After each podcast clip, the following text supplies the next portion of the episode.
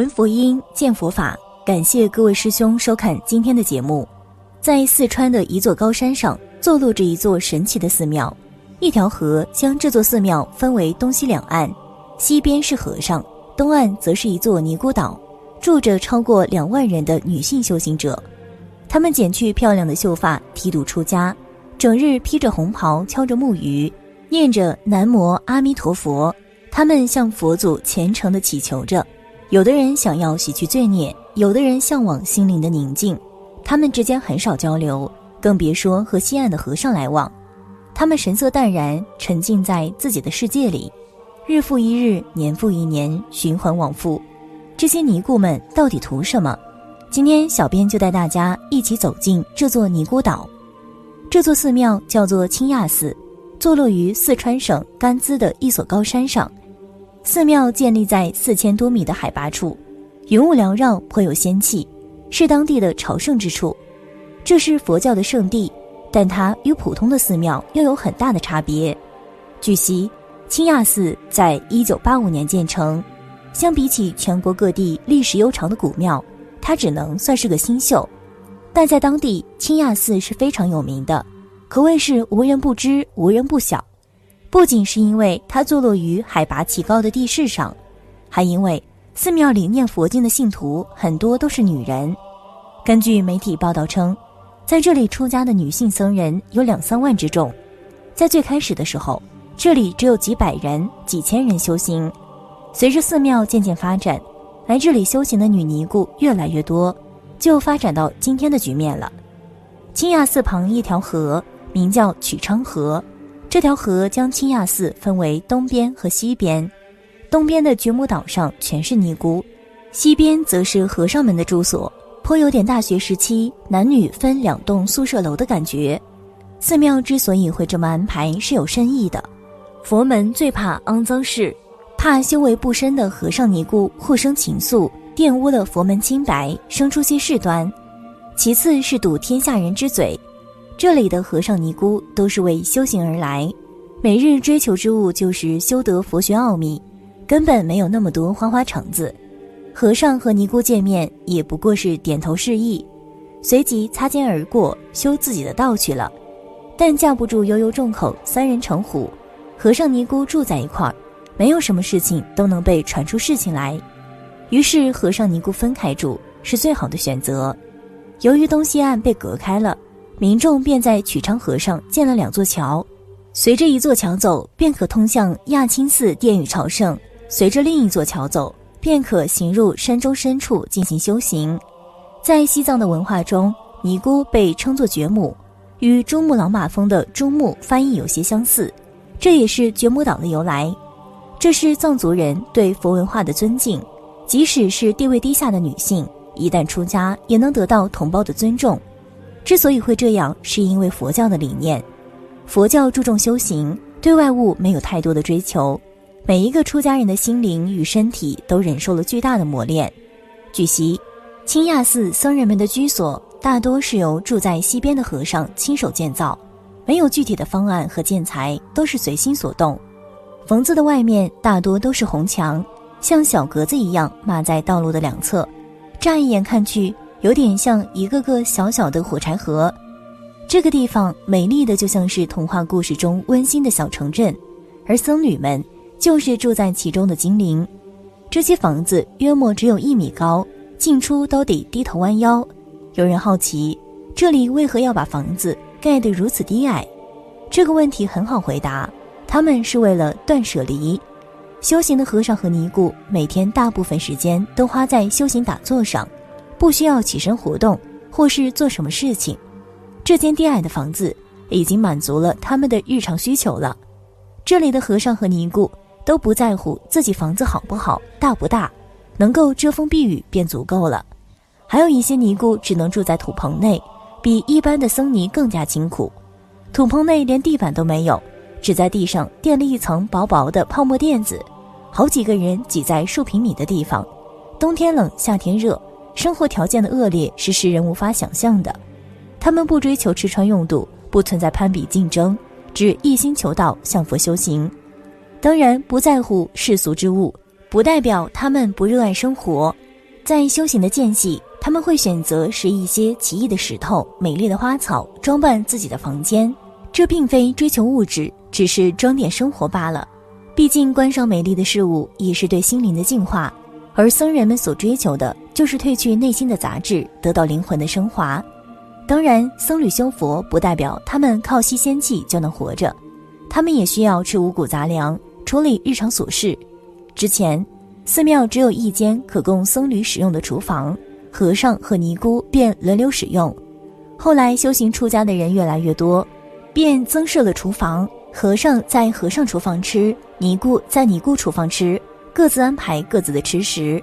和尚需要承担许多体力活，例如建房；而尼姑则需要承担寺庙的劳动，比如洒扫寺庙、砍柴烧水、洗衣做饭。在二零零六年和二零零八年，亚青寺建立新的佛堂之际，没有使用太多现代科技，大部分的活计都是由僧侣们完成。和尚承担房屋建造的部分，尼姑们也需要背沙石、泥土。各司其职，每个人都需要为寺庙付出劳动。很多人都不能理解僧尼的做法和追求，觉得如此清贫的日子简直没法过。这就是修行，既要心灵耐得住寂寞，也要身体扛得住辛劳。在世人的眼里，出家修佛者很大程度上是为了逃避现实解决不掉的难题，给他们打上了一个消极的标签。世人不知道的是，修行之人吃的苦比普通人多得多。当然，修行者会远离世俗纷扰，不用经历社会中的尔虞我诈，可以在极大程度上保持内心的宁静。这也是无数人愿意抛弃一切来此出家的最大原因，只为了斩断自己与红尘之间的因果。清亚寺注重心灵的修行方式，让无数追求心灵宁静的人趋之若鹜。这也导致觉母岛上住着各种各样的女子，包括单亲妈妈。为了年幼的孩子能够得到母亲的照顾，觉母岛上有着一条特殊的规矩：小男孩在十岁之前可以跟母亲一起在觉母岛上修行。这些小男孩刚跟着母亲登上觉母岛的时候，总会表露出不少负面情绪。有的男孩们舍不得离开温暖舒适的家，有的男孩看到这么多沉迷修行的尼姑会不安，有的男孩吃不惯摘菜想吃肉，天性好动的他们。甚至很难集中精神静下来打坐。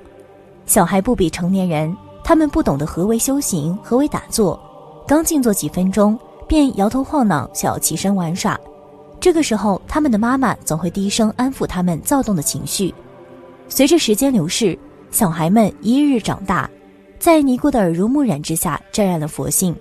他们变得跟大人那样淡然，每日的生活除了念经就是打坐。等到他们十岁的时候，小女孩会继续留在觉母岛上修行，日常生活没有太大的变化，而小男孩们则需要离开觉母岛去西边的和尚区，跟着成年的和尚一起生活修行。在分别的时候，母亲总是万分舍不得孩子，流着泪千叮咛万嘱咐。而年幼的小男孩去一个新的环境，这里没有母亲，身边不再是尼姑，而是和尚。刚开始，小男孩会有一点迷茫。但年长的和尚们会尽量帮助他，安抚他的情绪。小男孩会跟着成年和尚修行打坐，为寺庙做出力所能及的贡献。有人看了他们的修行，觉得让母子分离、强行斩断亲缘过于残忍了。但在佛文化中，人要斩断七情六欲，不管是爱情还是亲情，都是修行路上的绊脚石。想要攀登极乐世界，必须斩断人世姻缘。佛教讲的是因果，谈的是来生，要在这一世吃苦受累，赎还罪孽，就可以在转世轮回的下一世得到幸福。这也是许多作恶多端的人会在年迈之际开始求神拜佛的原因。做了太多错事的他们，希望来生能够得到幸福。佛教追求的就是重生。清雅寺的规矩远不止小男孩长大后得离开觉母岛这一条。佛教最爱谈清规戒律，每间寺庙都有数不清的规矩，清亚寺也不例外。在夜里，僧尼们不允许出门，尤其不允许尼姑去和尚区、和尚去尼姑区这样的事情发生。就连来探望僧尼的家人来探望他们，也只能选在特定的时间，晚上是绝对不允许的。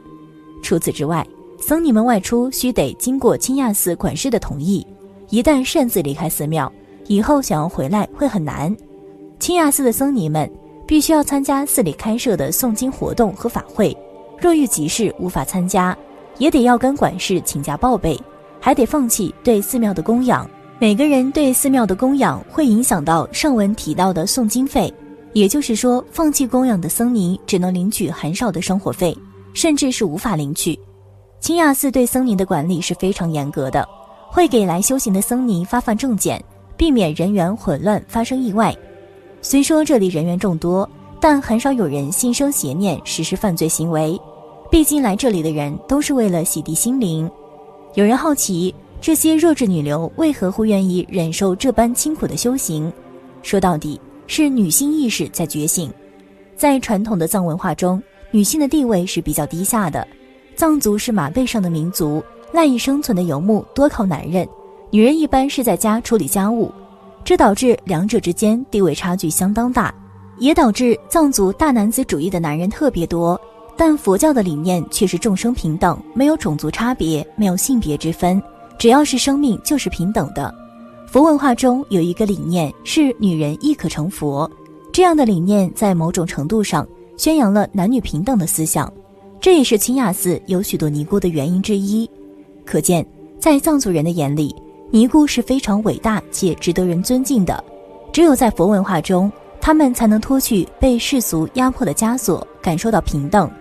这也导致藏族地区尼姑庵人满为患。不管是世家小姐，还是穷苦人家的女儿，都跑来出家修行。他们秉持着一颗圣洁之心，抑制口腹之欲和人类天性，恪守清规戒律，追求着往生和心灵的宁静，用虔诚的吟唱叩响西方极乐世界的大门。好了，今天的影片就和大家分享到这了，我们下期节目再见。